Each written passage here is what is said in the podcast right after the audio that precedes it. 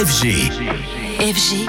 DJ Radio. Et Anthony, lui aussi, qui est le bienvenu dans le studio de Radio FG ce matin avec toi. Focus sur Avicii, Anthony.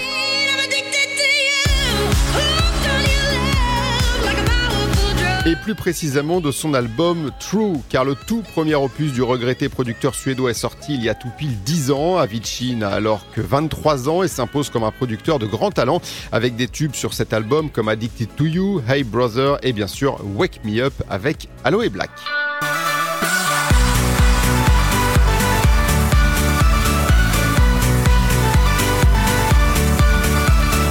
Ce Wake Me Up est de loin le plus gros succès d'Avicii, puisqu'il vient de rentrer dans le club assez fermé encore des titres qui dépassent les 2 milliards d'écoutes sur Spotify. Paradoxalement, c'est le succès de cet album True qui conduisit Avicii à faire euh, de nombreux shows euh, à travers le monde et donc contraint par la force des choses à s'adonner à un exercice qui ne lui correspondait pas, le live, dans lequel il ne se sentait pas à l'aise et les prestations à répétition ont coïncidé avec le début de ses problèmes de santé.